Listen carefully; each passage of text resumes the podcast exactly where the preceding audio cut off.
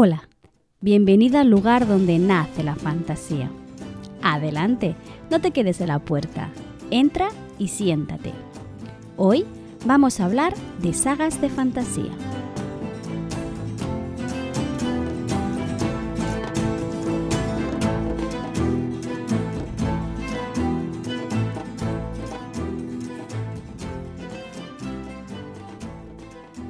Antes de nada, decirte que estoy estrenando un micrófono nuevo, por lo tanto eso te podría explicar si sientes que la calidad del audio ha mejorado, espero que mejore, al menos era la intención del nuevo micro. Y también eh, perdona si estás escuchando el taladro de mi vecino, que por lo visto últimamente le está dando muy fuerte con el bricolaje. Pero bueno, ¿no? Vamos a empezar a hablar sobre el tema que nos ha traído hoy aquí. Estamos ya a mediados casi finales de abril y eso significa dos cosas. La primera es que el Camp está a punto a punto de acabar, apenas quedan 10 días para poder concluir este reto. Y no sé tú, pero yo esta vez me lo he tomado mucho más en serio que otras veces y creo, creo que voy a llegar a mi objetivo. Recuerda que estamos compartiendo nuestros avances por Twitter y que además estoy regalando y seguiré regalando un contador de palabras si lo necesitas. Solo tienes que suscribirte a mi newsletter, ¿vale? No voy a hacer más spam, te lo dejo en la cajita de descripción más abajo. Pero llegar a estas fechas no solo quiere decir que se acaba este reto de escritura, sino que va a llegar el día del libro. El día del libro o San Jordi para mí siempre ha sido una festividad muy importante porque es un día que le dedico mucho, mucho tiempo y muchos pensamientos a la literatura propiamente dicha, ¿no? Como ya sabes, porque soy muy pesada, no solo leo y escribo, sino que también enseño y soy profesora de lenguas en un instituto. Y este día normalmente siempre le dedico un momento especial, por un lado a hablar de la leyenda de San Jordi, ¿no? porque soy profesora en Cataluña, pero también a compartir y hablar sobre libros y hacer recomendaciones literarias, ¿no? También un poco intentando impulsar pues eso, que los jóvenes lean. Por eso he querido cambiar la planificación de este episodio, porque en principio iba a traerte el análisis de un sistema de magia bastante interesante, pero lo dejaré para más adelante, porque creo que la semana del día del libro hay que dedicarla a hacer recomendaciones literarias. Es por eso que he decidido traerte mm, no una, sino cinco y media recomendaciones de sagas de fantasía. ¿Por qué sagas de fantasía? Porque generalmente en la fantasía lo que más se, destila, ¿no? Son las sagas, especialmente las trilogías, ¿no? Puede ser algo bastante prototípico. Y al menos para mí es un formato que se me hace muy apetecible, sobre todo ahora que llega el buen tiempo y que dentro de poco va, ya va a ser verano y puedo dedicar más tiempo a solo leer y nada más. Esos gloriosos días de verano. Y por otra razón más, porque cuando empecé a pensar, planificar y escribir el guion de este episodio, me di cuenta de que llevo un par de años que no leo sagas de fantasía, o mejor dicho, que no las acabo, que tal vez empiezo y no acabo porque no me acaban de enganchar. Así que sí, he hecho trampa. En este episodio no solo te voy a recomendar sagas de fantasía, sino que pretendo que tú me recomiendes a mí sagas que me puedan gustar. Si eres asidua del podcast, del blog o me sigues y me lees por Twitter, sabes ya más o menos qué tipo de libros me gustan, pero te voy a hacer sin céntims, como decimos en Cataluña. Me gustan las novelas de personajes, en las que ellos son realmente los protagonistas de la historia y que son coherentes y están bien trabajados. Al mismo tiempo también me chifla muchísimo un buen world building o un buen sistema de magia. De hecho, podría pasarme horas y horas y horas y horas hablando sobre sistemas de magia de novelas. De hecho, bueno, mm, tengo pensado hacerlo. Algo muy importante para mí también es la inclusión de colectivos que no suelen estar protagonizados en la ficción y mucho menos en la fantasía. Y ya la guinda del pastel sería poder colaborar con autoras o autores de habla hispana, incluso de editoriales pequeñas o personas autopublicadas. Porque de hecho me he dado cuenta de que de esta última categoría es de la que menos leo. Y estoy haciendo un, esfuerzo bastante grande para poder eh, solventarlo ¿no? y conocer más eh, la fantasía de nuestro país y sobre todo las sagas de fantasía, que es de lo que vengo a hablarte hoy. Antes de nada, decirte que estas sagas que te voy a recomendar son sagas que a mí me han hecho cambiar mi forma de ver la fantasía y también de escribirla.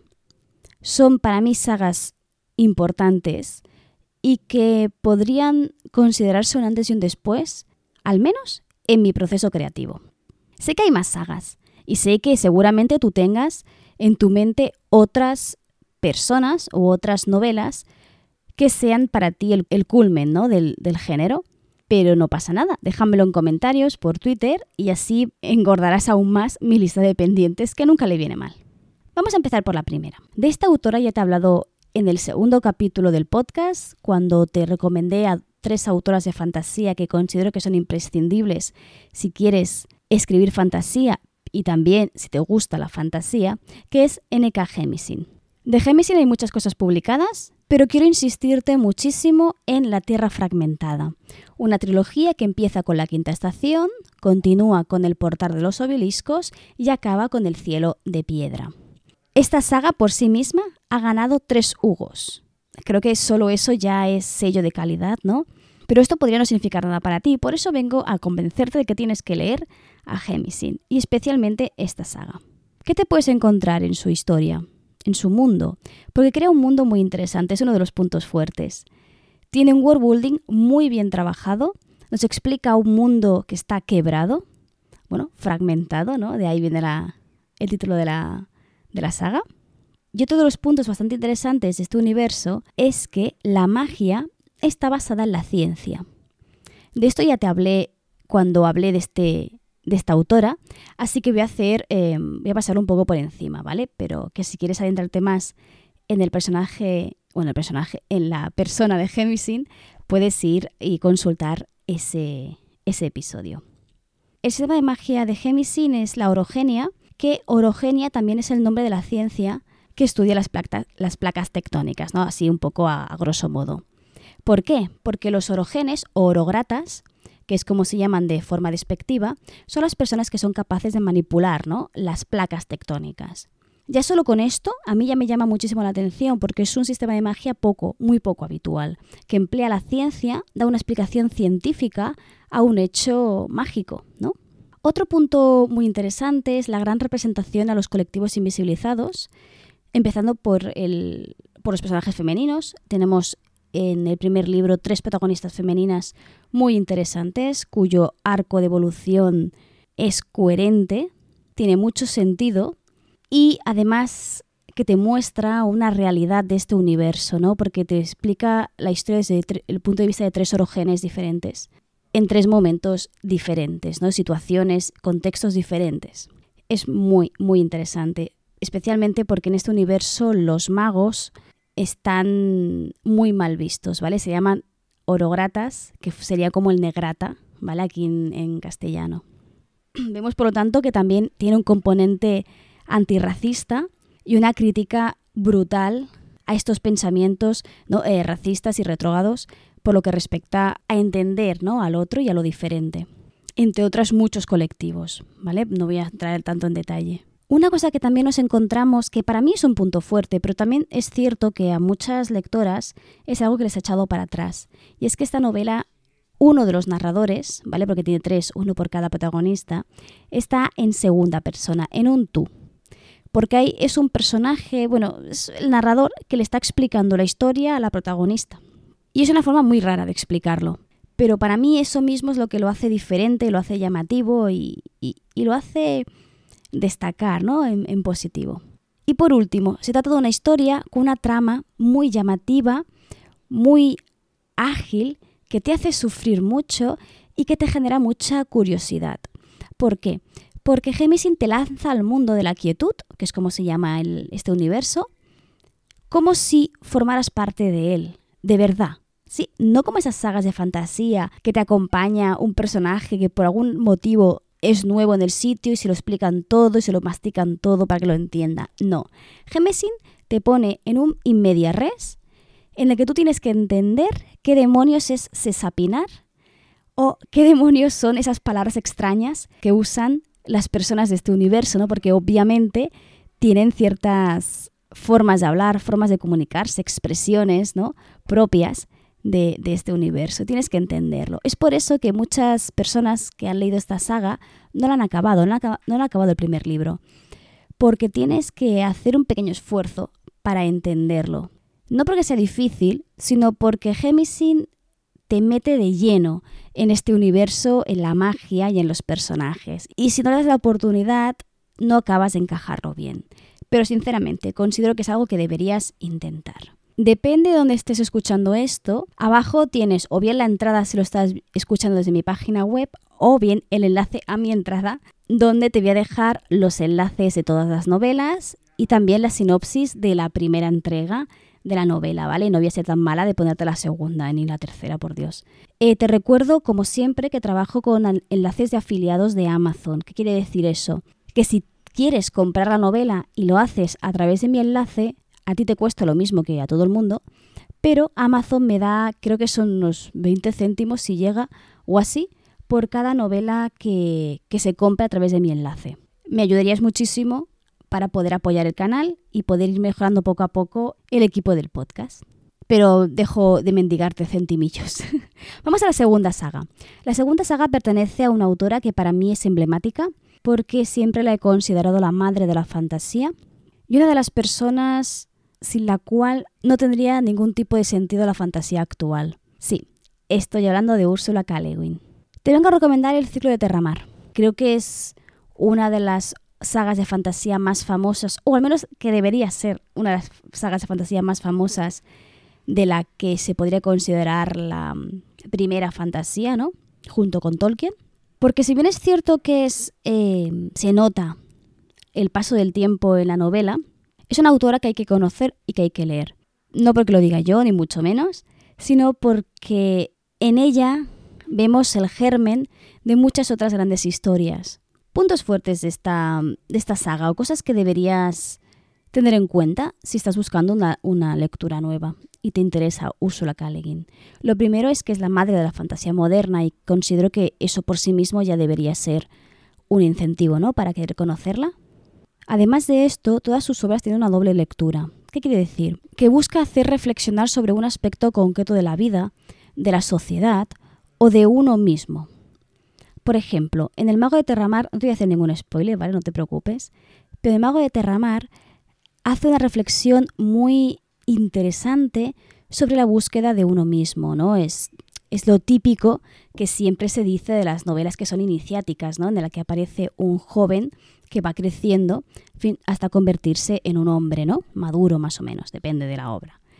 El caso es que este ciclo evolutivo que es tan típico en, bueno, en fantasía en todos lados en realidad.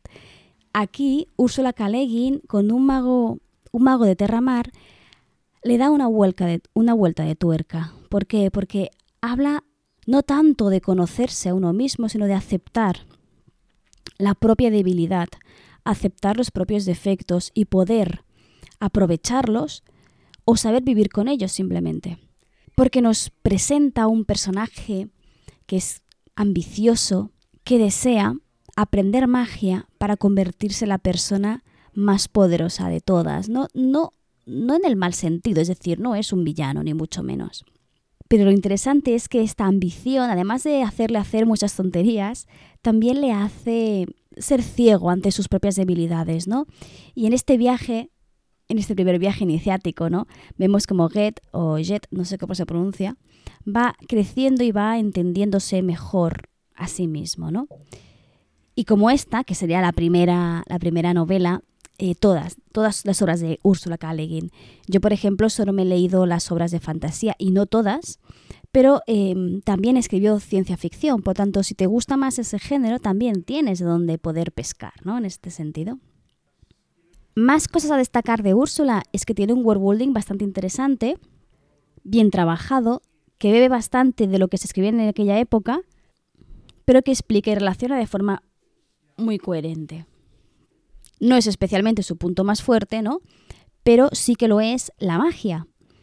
En un artículo bastante antiguo del blog te hablaba de su sistema de magia, que es el nominalismo, ¿no? Es decir, la magia que está basada en las palabras, en el poder de la palabra.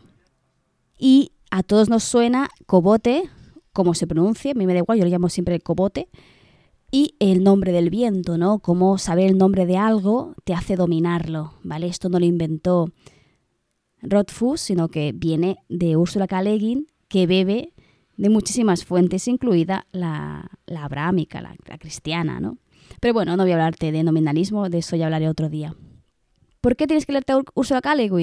porque es, porque es Úrsula, para empezar, porque tiene un buen sistema de magia, bastante interesante y que ha dado pie a muchos otros sistemas de magia, por su worldbuilding y por esas dobles lecturas que te podrás encontrar si te adentras en sus páginas. Vamos a la tercera saga que te voy a recomendar hoy. Y voy a intentar no tanto por las ramas porque no quiero que este capítulo se quede demasiado largo. Como te he dicho al principio de este episodio, todas las novelas y todas las sagas que te traigo hoy han provocado algún tipo de cambio en mi prosa, en mi forma de escribir. N.K. Jemisin, por ejemplo, me enseñó que la magia no tiene que ser siempre la habitual, que podemos usar narradores diferentes, personajes diferentes, y me hizo darme cuenta de que la fantasía puede ser algo distinto a Tolkien, ¿no? Ursula K. me enseñó a saber qué quiero transmitir con mis historias, qué quiero, sobre qué quiero hacer pensar. Y ahora, Sanderson me enseñó las leyes de la magia.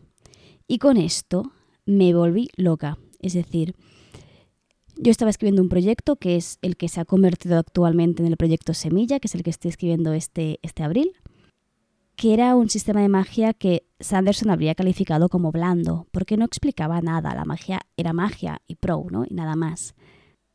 Los protagonistas la usaban, pero no tenía demasiada coherencia, ¿no? Interna. Y en ese momento a mí, pues, bueno, mm, me estaba bien. Pero después de leer a Sanderson y leer concretamente la saga que te quiero recomendar, que es Nacidos de la Bruma, me di cuenta que los sistemas de magia pueden ser un punto muy fuerte de una obra y que pueden gustarte o disgustarte muchísimo, depende de cómo los trabajes. Y por eso me di cuenta de que mi sistema de magia necesitaba una vuelta y necesitaba pensarse un poquito mejor. No para que fuera un sistema de magia duro, porque yo considero que lo, que estoy haciendo es un sistema más híbrido, pero sí para que fuera más coherente, no tuviera un poquito más de sentido. Pero bueno, no estoy hablando aquí de mis cosas, sino que tengo que hablar de Nacidos de la Bruma de Sanderson. ¿Por qué te recomiendo esta saga y no otra? Para empezar, porque aún no me he acabado Archivo de las Tormentas. Bueno, eh, tampoco he empezado, es decir, solo me he leído El Camino de los Reyes. Y por mucho que digan que es su obra culmen, no te voy a recomendar algo que no me he leído, eso está claro, ¿no? Sí que me he leído la saga entera de Nacidos de la Bruma, a pesar de que más de una me lanzaría algunos cuchillos o algunas monedas. Considero que la mejor saga es la primera, la antigua, y que la segunda se queda en un quiero y no puedo, a mi parecer. Te voy a explicar un poquito por qué, de qué va para empezar y por qué. Nacidos de la Bruma presenta un universo muy interesante en el que los magos, que son alománticos, son capaces de manipular, bueno, de manipular no, son capaces de quemar metales en su estómago y a partir de ellos emplear ciertos poderes. Cada metal tiene un poder diferente y cada alomántico tiene una capacidad diferente. Es decir, cada metal tiene un poder diferente, pero si yo soy un, alomántico de peltre, solo puedo usar el peltre y nada más. Por mucho que yo me ponga a, tragar hierro. ¿no? espero que nadie lo haga, por Dios. De hecho, tengo un episodio anterior que en el que despedazo totalmente el sistema de magia de este universo y si te interesa, ve a escucharlo. No te preocupes por los spoilers porque hay un momento en el que aviso de los spoilers y te recomiendo dejar de escuchar el podcast. Por lo tanto, si simplemente quieres conocer un poco las líneas generales, te recomiendo que vayas por ahí, porque aquí solo voy a decir esto y nada más. Esta primera saga cuenta la historia de una revolución en la que un grupo de ladrones tienen o intentan destronar a un dictador. Por mucho que la trama es interesante y te, y te llama mucha atención por los distintos giros y sorpresas que te va descubriendo Sanderson, porque una de las cosas buenas que tiene Sanderson es, son las tramas, ¿no? Lo que más me llama atención no, fueron, no fue eso, ni para, nada, fue el mundo. Porque no solo el sistema de magia, también es la sociedad que lo envuelve, las personas, el tipo de personas, las dos grandes razas que hay, porque están las digamos, los nobles y los ska que son, digamos, la minoría en el sentido de que son los que tienen menos prestigio social. Si quieres leerte la sinopsis de la primera entrega, que es el Imperio Final, te lo dejo, eh, como te decía antes, en el enlace, ¿vale? Para que te lo leas tranquilamente. Es que si, me leo, si leo la sinopsis aquí de todas las sagas, esto se alargaría demasiado y no sé si te podría interesar. Si tuviera que resumir lo que te he dicho, que me parece que he hablado como mucho y tal vez un poco rápido, ¿por qué tienes que leerte a Sanderson? Por el sistema de magia y el world building, ¿vale? Es un crack Sanderson en esto, es decir, es, para mí es el gran referente de crear buenos sistemas de magia y buenos universos para sagas y novelas. Además de esto, que para mí es lo más importante, también por la trama que está muy bien trabajada, con muy buenos giros, con sorpresas y con... Bueno, no te puedo decir qué, pero una cosa muy interesante que hace en esta saga. Una cosa que no he comentado, pero también cabe destacar que tiene personajes bastante carismáticos. Es cierto que el fuerte de Sanderson no son los personajes en sí, o al menos yo no lo veo de esta forma, pero es verdad que te sientes atrapada por varios de ellos. Como podría ser Vin, que es una de las protagonistas, o podría ser Kelsien, por ejemplo, ¿no? que es ese gran líder de los rebeldes. Por último, y que lo podríamos resumir todo, debes leerte Nacidos de la Bruma de Brandon Sanderson, porque es Sanderson, y Sanderson siempre es un sello de calidad. La siguiente saga que te quiero recomendar viene con un extra, porque aquí he querido hacer un poquito de trampa. A ver, vamos por el principio. Te quiero recomendar una autora, que ya te he hablado de ella, que es Robin Hobb, que se trata de una escritora que es, principalmente escribe historias de personajes, es decir, novelas en las que son los personajes los verdaderos protagonistas de la historia y la trama queda en un segundo plano. No quiere decir que la trama sea inexistente, sea mala o sea ni, ni que sea aburrida. Simplemente que mientras que otras novelas la trama empuja al personaje, en el caso de Robin Hood es el personaje quien empuja la trama. Esa es la gran diferencia. Robin Hood tiene escrito muchas novelas, traducidas al castellano menos, como suele pasar, y eh, te vengo a recomendar la saga de las leyes del mar. Pero tiene trampa. ¿Por qué? Porque forma parte de una especie de colección de tres trilogías, es decir, nueve novelas, que hablan sobre el mismo universo. Las leyes del mar es la segunda trilogía. Y por mucho que los personajes sean diferentes, incluso la trama, el, el lugar incluso, sea diferente que el primero, sí que te desvelan el cómo acaba o cómo se concluye la problemática de la primera trilogía. Por lo tanto, yo no recomiendo leerlo antes. Es decir, que te estoy recomendando que te leas primero la saga del asesino, la trilogía del asesino o también llamada la trilogía del batídico, no sé por qué tiene estos dos nombres, supongo que es por la traducción al castellano, para que puedas leerte la, la saga de las leyes del mar. ¿Por qué te recomiendo la segunda trilogía en vez de la primera, porque para mí es mejor. O mejor dicho, creo que va dirigido a un público objetivo más similar a mí, que creo que esa eres tú.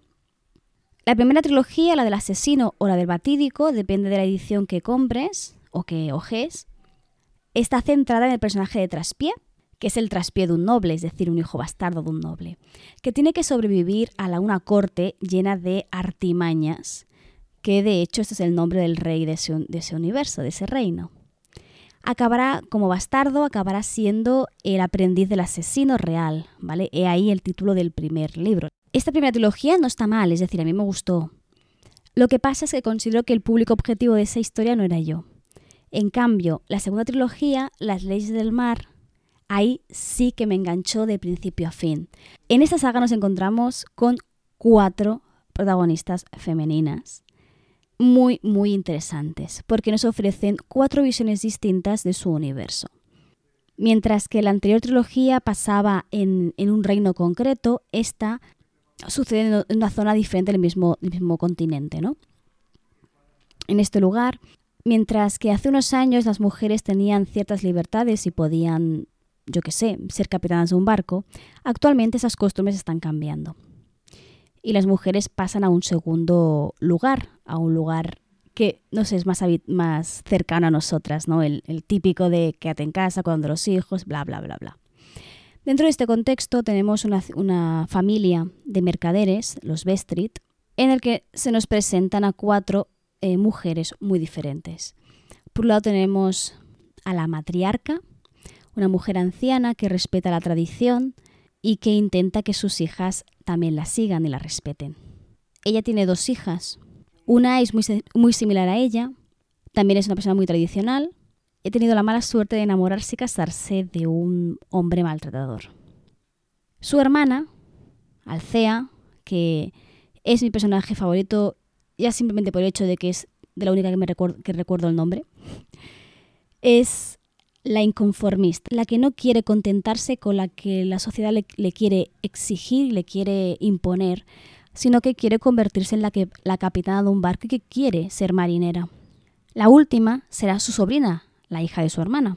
Una niña atontada, adolescente perdida, que lo único lo que piensa es en los vestidos nuevos que se va a comprar, en si su padre le habrá traído aquellas joyas, aquellas telas o aquellos dulces que le había pedido, y el único que lo que muestra interés es en tontear con los chicos y conseguir convertirse en la esposa ¿no? de, de alguien muy guapo y muy atractivo.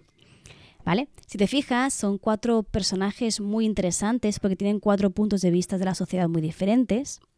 Y aquí Robin Hood no nos coge al CEA y nos la muestra como la opción válida como mujer, porque es la que se revela, la que lucha, no. Nos muestra cómo las cuatro están equivocadas en algún punto, hay algo que hacen mal las cuatro, hay algo que las rompe a las cuatro y que tendrán que intentar sobrevivir y recomponerse, crecer, madurar, evolucionar y cambiar. Todas, al final de la trilogía, se convierten en unas personas, en cuatro personas totalmente diferentes, porque han pasado por una catástrofe enorme y han tenido que aprender a sacar recursos y han tenido que aprender a escuchar las otras voces. Y por eso me gustan tanto. Por eso, y por el sistema de magia, y por el world building, y porque Robin Hood me encanta esta autora. Pero ya solo por lo que te he explicado al principio, esas cuatro voces femeninas, debería llamarte la atención. Si no lo hace aún, espérate, porque te vas a encontrar una historia de piratas, una historia de barcos, una historia que apetece mucho ahora que llega el calor. Al menos, no sé, siempre que llega el calor me apuesto más por, por este tipo de historias. El sistema de magia también es muy llamativo.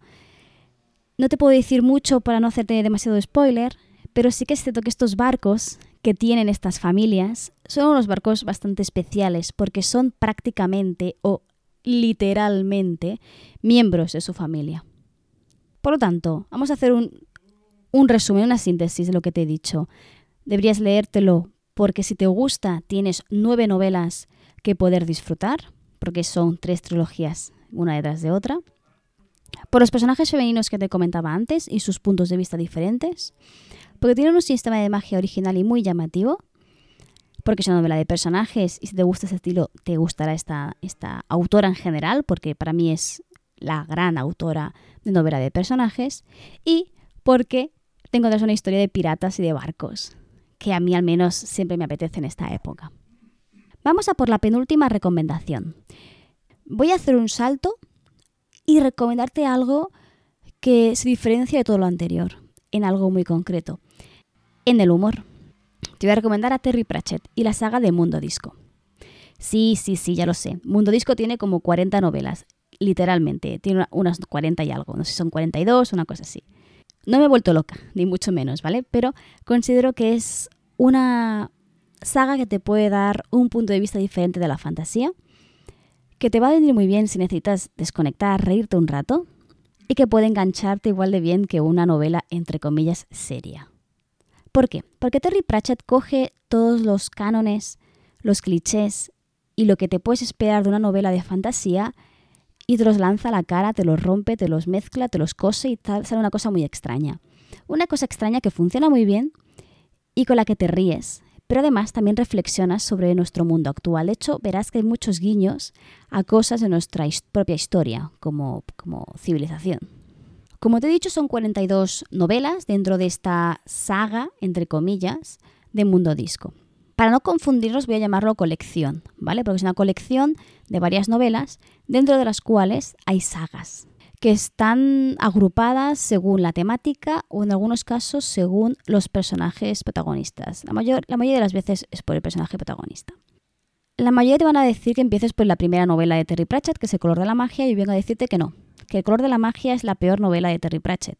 Lo siento para quien le guste especialmente, pero considero que aquí Terry Pratchett estaba experimentando con este universo, con esta forma de escribir, y le salió una cosa que era llamativa e interesante, pero que con los años, obviamente, no fue perfeccionando.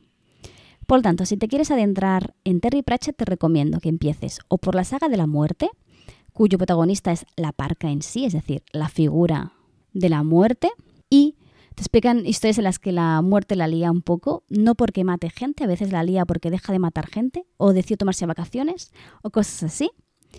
Y es muy interesante porque, bueno, por lo raro, ¿eh? por lo raro y por lo diferente. La saga empieza con Mort, que la puedes encontrar editada en castellano, pero si lees en catalán, ahora mismo la editorial catalana Maimes está sacando la saga entera en catalán. Y la el próximo lanzamiento será justamente este, Mort, que yo ya tengo uno de, de la saga, una de la entrega, que la talo de él, y el siguiente voy a comprar va a ser este porque es mi favorito. Otra saga que te quiero recomendar es la saga de las brujas, que explica, pues eso, la historia de las brujas, que son un trío, una aquelarre de tres brujas, lo típico que te puedes encontrar, la anciana Yayacera Vieja, la madre Tataok y la doncella, que es Magrat Ajos Tiernos, y te explica sus, se explican sus aventuras y sus desventuras, ¿vale? Debo, decir que mi personaje favorito de toda la historia, de toda la fantasía, de todo el mundo que me he leído, de todo, es Yayacera Vieja. Y considero que cualquier fan de la fantasía debería conocer a este emblemático personaje. La primera entrega de la saga es Ritos Iguales o Igualdad de Ritos, si quieres leerlo en catalán. Y eh, debo decir que es un poquito la más floja de la saga de las brujas y la siguiente es mucho más interesante. Pero bueno, debes empezar para ahí para que conozcas a Yayacera Vieja. Nos explica, esa novelita nos explica la historia de una mm, chiquilla que quiere ser mago. Y esto podría sonarte la cosa más normal del mundo, pero es que en este universo la magia está dividida por géneros y las mujeres que se dedican a la magia son brujas y los hombres, en cambio, la magia deben estudiarla y se convierten en magos.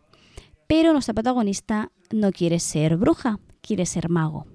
Ya que tenemos una lucha bastante interesante de poder entre las brujas y los magos, y obviamente te van a hablar muchísimo de los prejuicios y del sexismo que pues, se puede encontrar en, en nuestro mundo actual, siempre con una clave de humor que te va a hacer reír muchísimo. Obviamente, una de las cosas que destaca Terry Pratchett es el worldbuilding, porque su universo es raro de narices, con ciertas incoherencias especialmente de las primeras entregas de la saga con respecto a las últimas, por razones obvias, ¿no? Son 42 novelas, pero que tiene una forma de escribir y de narrar muy particular. Es posible que empieces a leer Pratchett y no te guste nada, porque te río o te encanta o lo detestas. Pero si quieres leer algo con humor y diferente a lo normal, que rompe cánones y estereotipos, Terry es tu hombre. Hago aquí un pequeño paréntesis para decirte, porque se me ha olvidado, que Úrsula K. está editada en castellano a trozos, ¿vale? Mm, la mayoría de novelas está totalmente descatalogada, pero que tenemos la suerte de que Reichberg está reeditando toda la saga de Terramar y varias de sus novelas de ciencia ficción. Puesto que las editoriales españolas solo se acuerdan de Úrsula en, sus, en el aniversario de su muerte para sacar ediciones de lujo carísimas para simplemente sacar unos cuantos dineros a costa de su muerte, te recomendaría que si tienes la oportunidad leyeras desde Reichberg, porque han hecho ediciones que son muy sencillas, pero muy bonitas, a un precio muy asequible. Y esas son las cinco sagas que te quería traer hoy. Pero, como habrás visto en el título, hoy te recomiendo cinco sagas más una, porque te traigo un extra. ¿Por qué la pongo así de esta forma? Por algo muy sencillo y con lo que tengo que ser totalmente honesta. Porque es una saga que he empezado pero que no ha acabado aún. Porque aún no está publicada la última parte, simplemente. Es una saga de la que ya te he hablado en el podcast. De hecho, ya viendo la autora hablar de su propio sistema de magia y que creo que ya te suena. Estoy hablando de Guerras, de Laura G. W. Messer. Es una autora nacional que escribe muy bonito, que escribe muy bien y que forma parte de un proyecto de una pequeña editorial que es Ediciones Freya. Creo que solo por esto ya tendríamos que, leerla, ¿no? darle esta oportunidad porque es una autora coetánea a nosotros y que además eh, podemos ayudar a las pequeñas editoriales en un momento tan duro como podría ser una pandemia. ¿no? Pero bueno, lejos de la empatía que podríamos sentir o dejar de sentir por el mundo editorial, ¿qué nos puede ofrecer Guerras de Laura? Yo barro hacia lo mío el sistema de magia. El sistema de magia es muy llamativo, muy interesante. Si no escuchaste el podcast en el que la traje para hablar de él, te lo recomiendo muchísimo. Te voy a hacer aquí un pequeño resumen.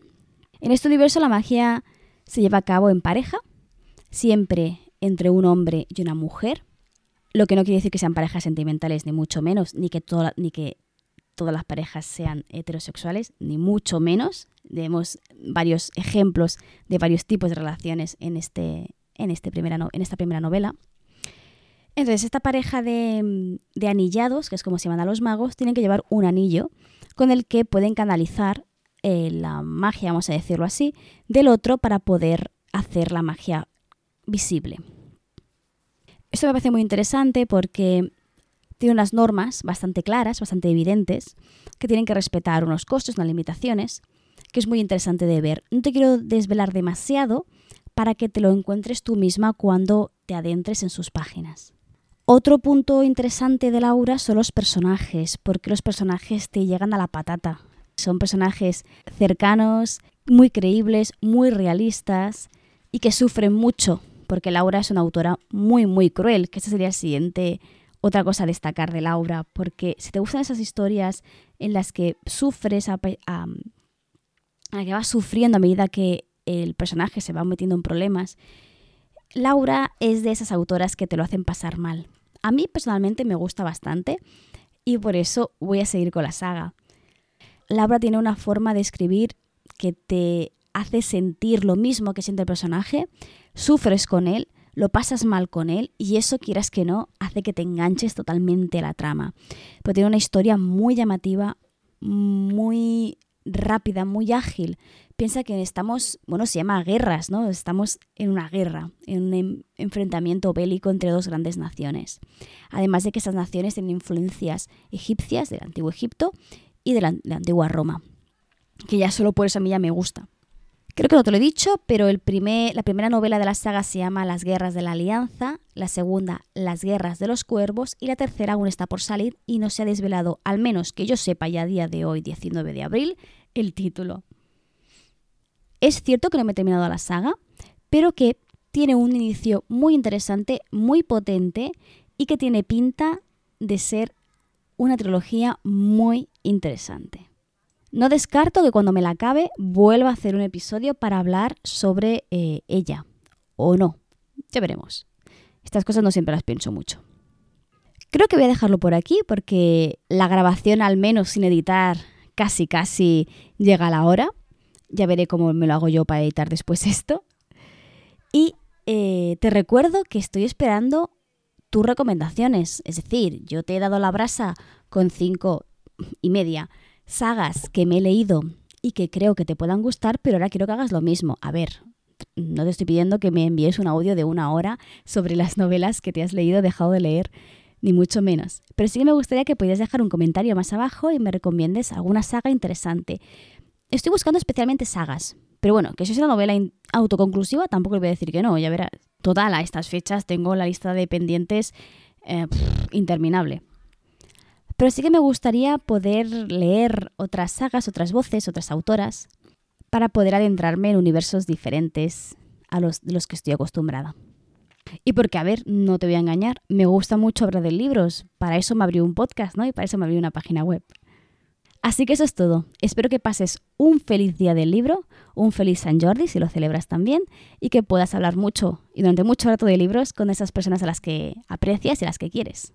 Me despido con un fuerte abrazo y recordándote una de las cosas más importantes que nunca me olvido de decirte en, esto, en este podcast es que aquí, en este pequeño rinconcito de internet, siempre, siempre, siempre vas a ser bienvenida.